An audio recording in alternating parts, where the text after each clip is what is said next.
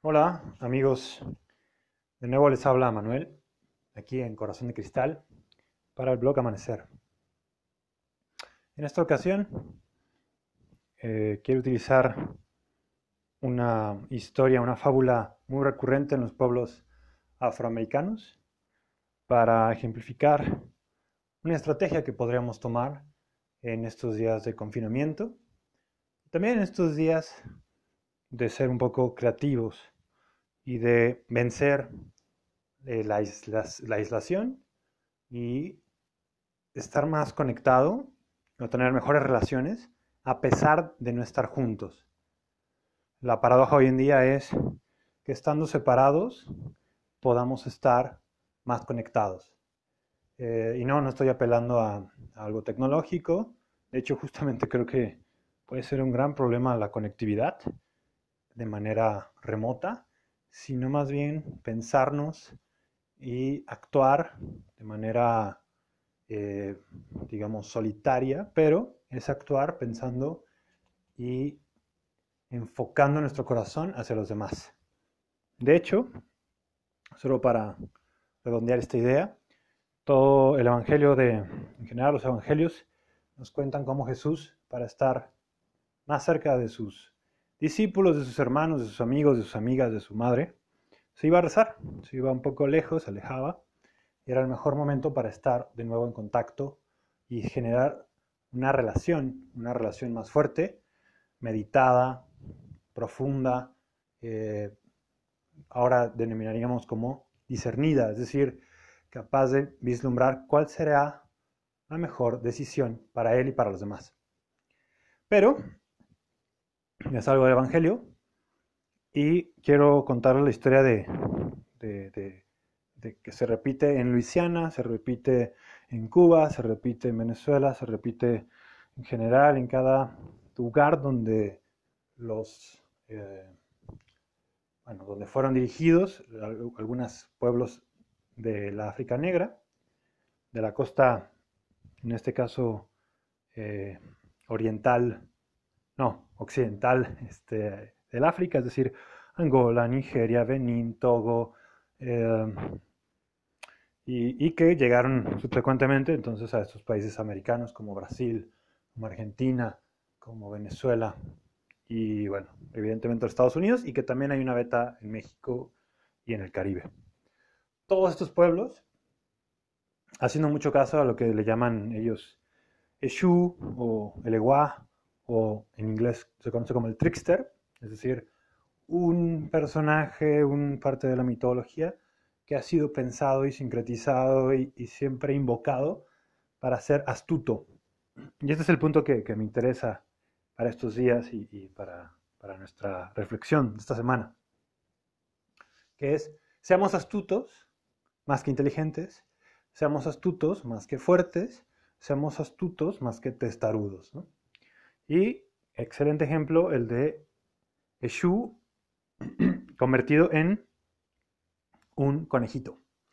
Eh, por todos lados, les vuelvo a decir, por toda América sobre todo, hay muchos ejemplos de conejos que conociendo su debilidad, conociendo su incapacidad de pues, ser más fuerte, ser más rápido, se convierte simplemente en alguien cínico, alguien astuto, y en alguien capaz de ver y de mentir y de hacer, digamos, ah, una serie de actos no virtuosos, pero que le van a permitir sobrevivir.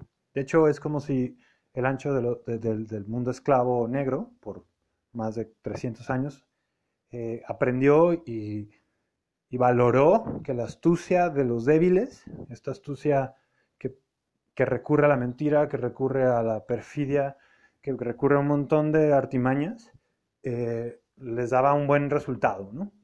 Si tienes a tu gran enemigo enfrente, que te roba la mitad de tu alma, que no te escucha, que no te entiende, que te obliga, como en nuestro caso ahora, a, cumplir órdenes inhumanas, por ejemplo, el de no poder contactarme, el de no saber de los demás, el de aislarme, si en alguna medida eso francamente es inhumano.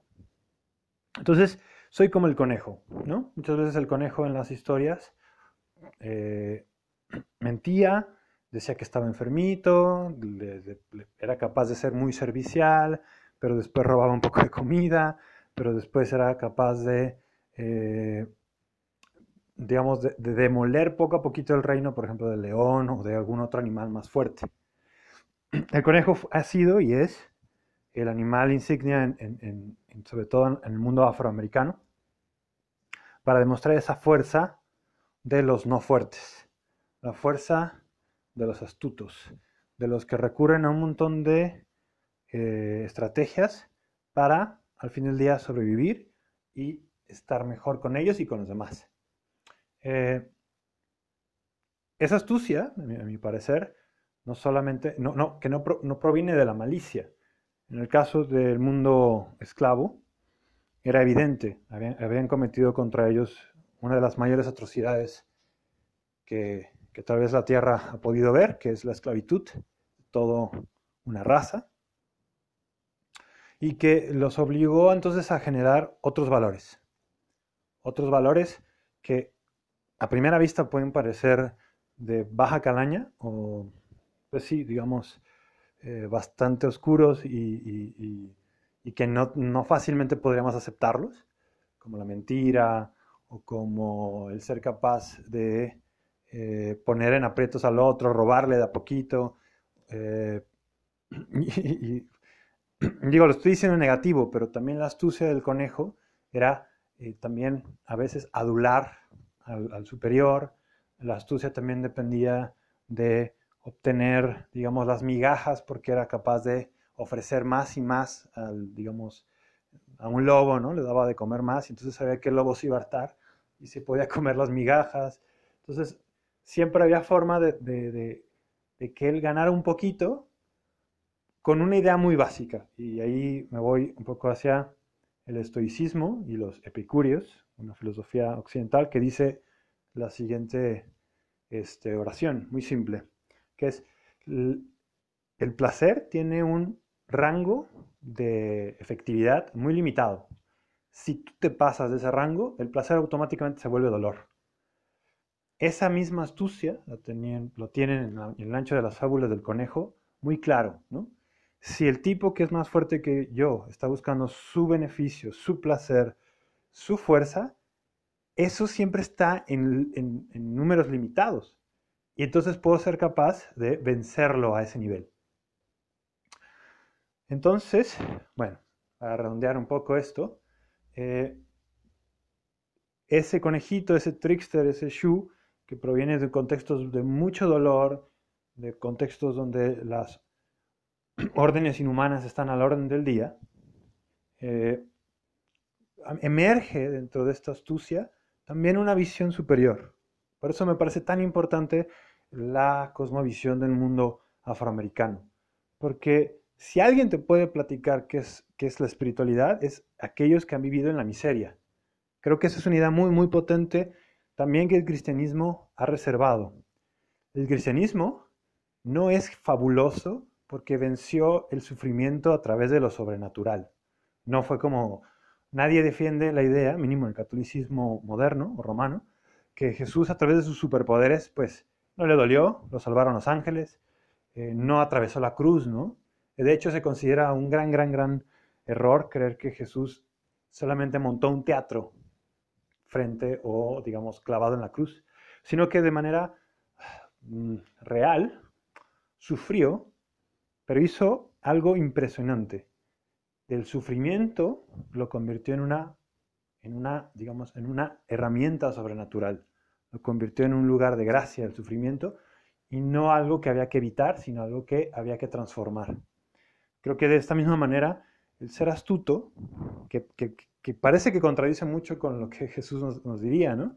Parece que el ancho de la historia cristiana es como esta historia de un tipo que dice, porque así lo afirman, que no solo da una mejilla, sino que da la otra, entonces parece un ingenuo, y que entonces su contradicción evidente sería que no es malicioso, no es capaz de ser astuto como el conejo que cede cosas y al final también gana cosas. Yo no creo esta visión, es decir, no creo que hay una paradoja aquí, eh, sino que por el contrario creo que Jesús también sabe, y Jesús también utilizó la astucia, del, pobre, la astucia del que sabe que perder, ¿qué es perder? Sería la pregunta más bien. ¿Y qué es ganar? Serían las preguntas que habría que hacerse en realidad. Y mucho de este conejito, mucho de esta capacidad de sobrevivencia que tenían los pueblos, este, que tienen pueblos afroamericanos, está en esa gran capacidad de superar, de entender el poder, de entender que el poder es limitado, de entender que el placer es limitado, de entender que uno puede aspirar y ser eh, capaz de sobrepasar las cosas. Eh, no todo el tiempo, y eso me parece muy, muy bueno resaltarlo, eh, no todo el tiempo se nos imita a la cruz, digamos a la cruz estúpida, a la, cruz, a la cruz que no transforma, no vayas. Se trata todo este tiempo como de no pain, no gain, ¿no? Esta, idea, esta idea muy internalizada de que si no sufre, entonces no, no vale, no vale. No, a veces hay que ser mucho más, ir, ir tres pasos adelante y decir, ok, puedo aceptar este sufrimiento, pero porque vamos a ganar esto acá, porque va a obtener esto aquí, porque mis discípulos van a entender esto, porque el reino de los cielos, porque toda mi familia va a poder comer de las migajas de este rey estúpido que come de más. Siempre, eh, lo voy a resumir así para terminar el día de hoy, la experiencia que nos convierte no en el centro de atención, sino que por el contrario nos recuerda, nos invita a pensar en los demás, a hacerlo mejor por, digamos, todos, por una comunidad, esa ley de discernimiento siempre va a ser muy importante.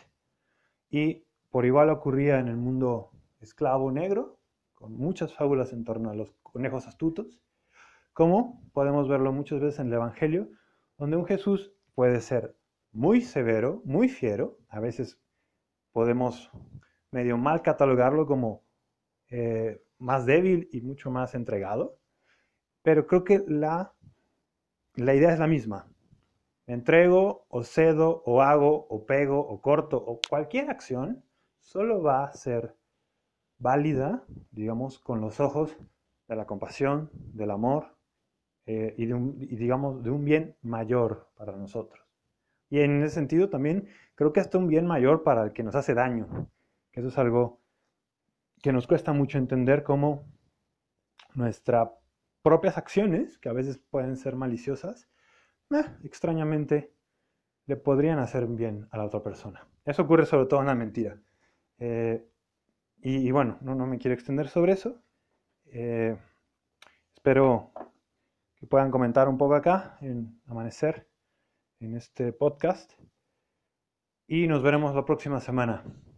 Un placer, saludos.